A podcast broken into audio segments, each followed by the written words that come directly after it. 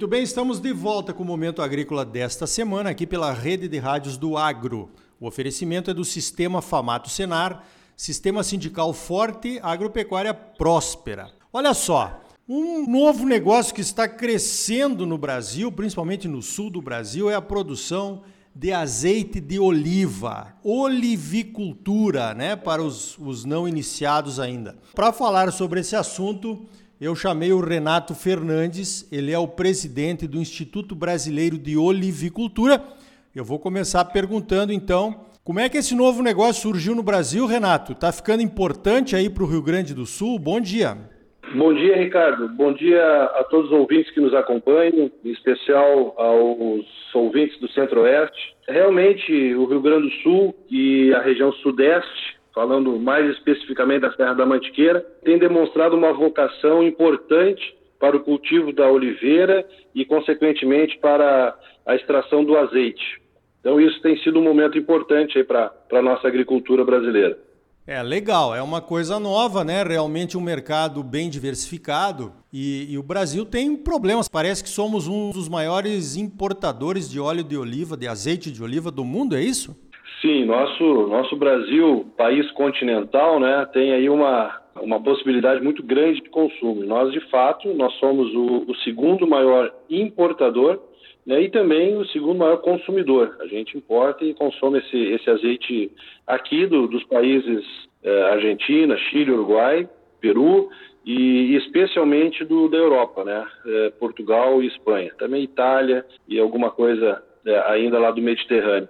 Mas é uma, é uma expansão que tem acontecido, Ricardo. Nós estamos iniciando esse processo, nós iniciamos ali em 2002, 2004, com os primeiros pomares, onde existia 80 hectares plantados, e hoje nós somamos aqui no estado algo próximo de 7 mil hectares. Considerando esse consumo que existe no nosso país, a nossa produção é ínfima, né? Nós temos hoje em torno de meio por cento, talvez próximo de 1% desse consumo. A produção é muito pequena.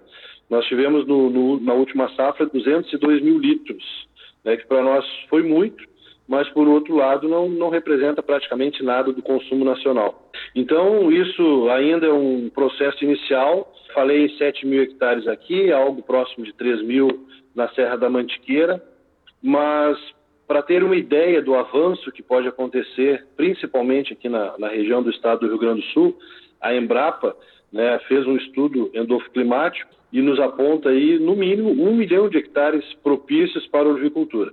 E mesmo dentro dessas áreas que eles é, registraram como propícias, hoje já existem áreas fora dessa região que estão produzindo.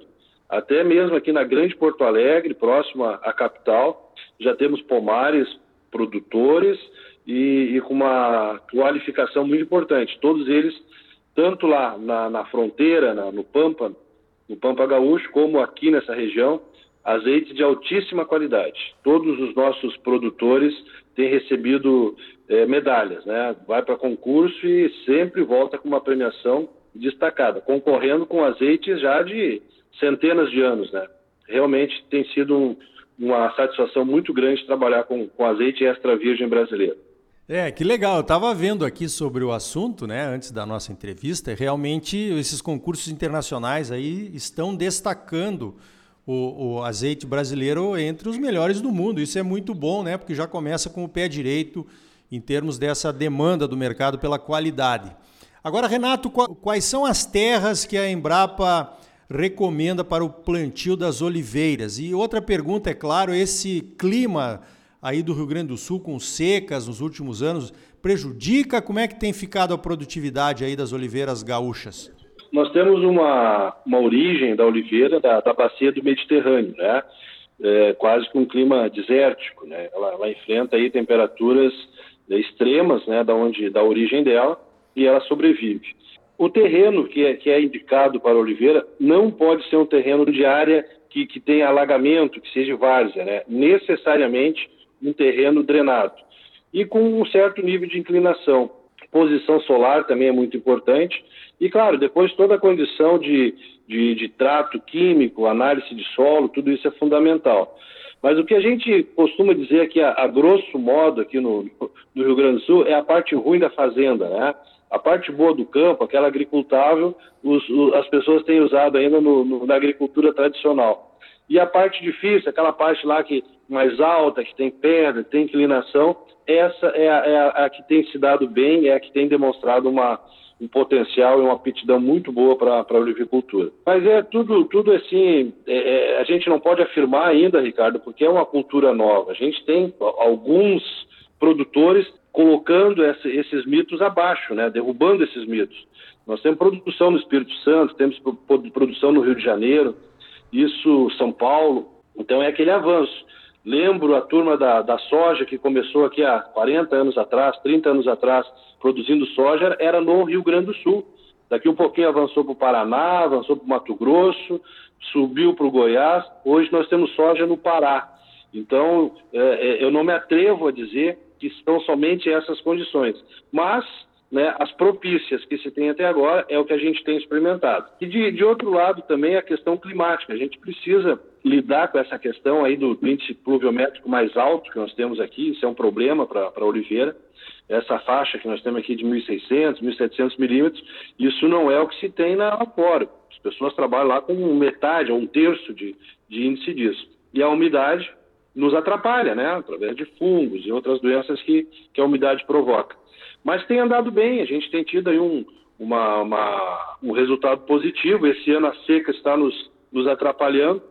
Tivemos alguns pontos aí com, com dificuldade, alguns produtores que tiveram uma, uma, uma perda né, de, de, parte do seu olival, das suas, das suas frutas, mas por um outro lado, isso vai dar uma, uma qualidade maior no azeite. Essa, esse estresse hídrico provoca um, um, propriedades melhores na, na azeitona.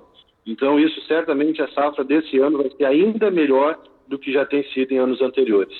Ah, bacana, olha que interessante. Eu estava pensando nisso, porque na uva também acontece, né? Essa concentração, quando tem uma seca dos açúcares, propicia uma produção de vinhos bem, bem melhores, né? Safras melhores de vinhos. Agora, a, a, produção de azeite de oliva também tem essa, esse negócio que tem no vinho, né, né Renato? De, de ter lá degustação e, e qualidade. Como é que isso funciona? São culturas gêmeas, né? As regiões que produzem azeite produzem vinho. E, no entanto, uh, a diferença se dá pelo tempo. A, a uva, né, o vinho, para ser bom, como já dizia lá os gregos, os, os romanos, né? Vinho bom, vinho velho, azeite bom, azeite novo. Então, esse é o, o nosso é, grande desafio de mostrar agora para o consumidor brasileiro que ele se dê a oportunidade de provar um azeite fresco, um azeite novo. Isso é muito simples, né? No momento que tu abre uma garrafa do azeite brasileiro, necessariamente tu vai se sentir o frescor, se é, remete a notas mais é, verdes, né? Aquele cheiro de grama cortada ou cheiro de terra molhada. Isso é muito fácil de identificar, coisa que não vem nos azeites é, que são mais velhos, né? azeites que, que a gente sabe, o, o azeite para vir de fora, ele tem todo um processo de, de exportação, de transporte, e isso vai comprometendo a, a jovialidade, o frescor de um bom azeite. Então, é, é importante que o consumidor se atente a, a perceber o frescor, porque azeite bom é azeite fresco. Legal. O Renato, para finalizar, como é que a gente faz para encontrar o azeite brasileiro nos mercados? Evidente que nós estamos aqui no Mato Grosso, né? Estamos longe. A nossa produção hoje ela está concentrada a nível regional e, e, está aumentando. A cada ano a gente tem aí pomares é, ficando maduros, né? Mais velhos, estão produzindo mais. Esse ano mesmo já vamos ter um salto. Uh, eu aconselho sempre né, procurar nos, nos sites da, dos produtores. Nós, do Ibroliva, Instituto Brasileiro de Olivicultura, temos lá a relação dos associados, né?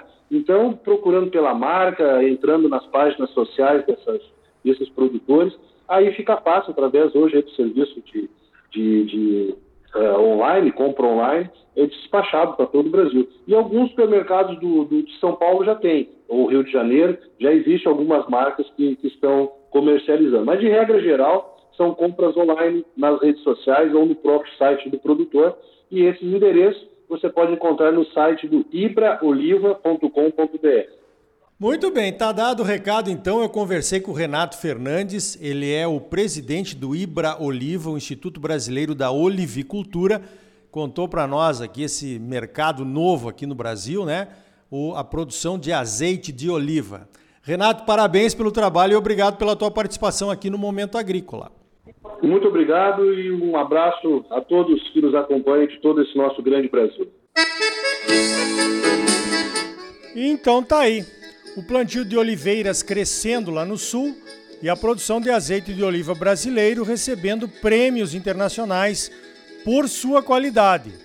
Daqui a pouco o pessoal está exportando azeite de oliva para Dubai, Singapura e China, usando os escritórios da CNA como apoio. Foi para isso que eles foram abertos, né?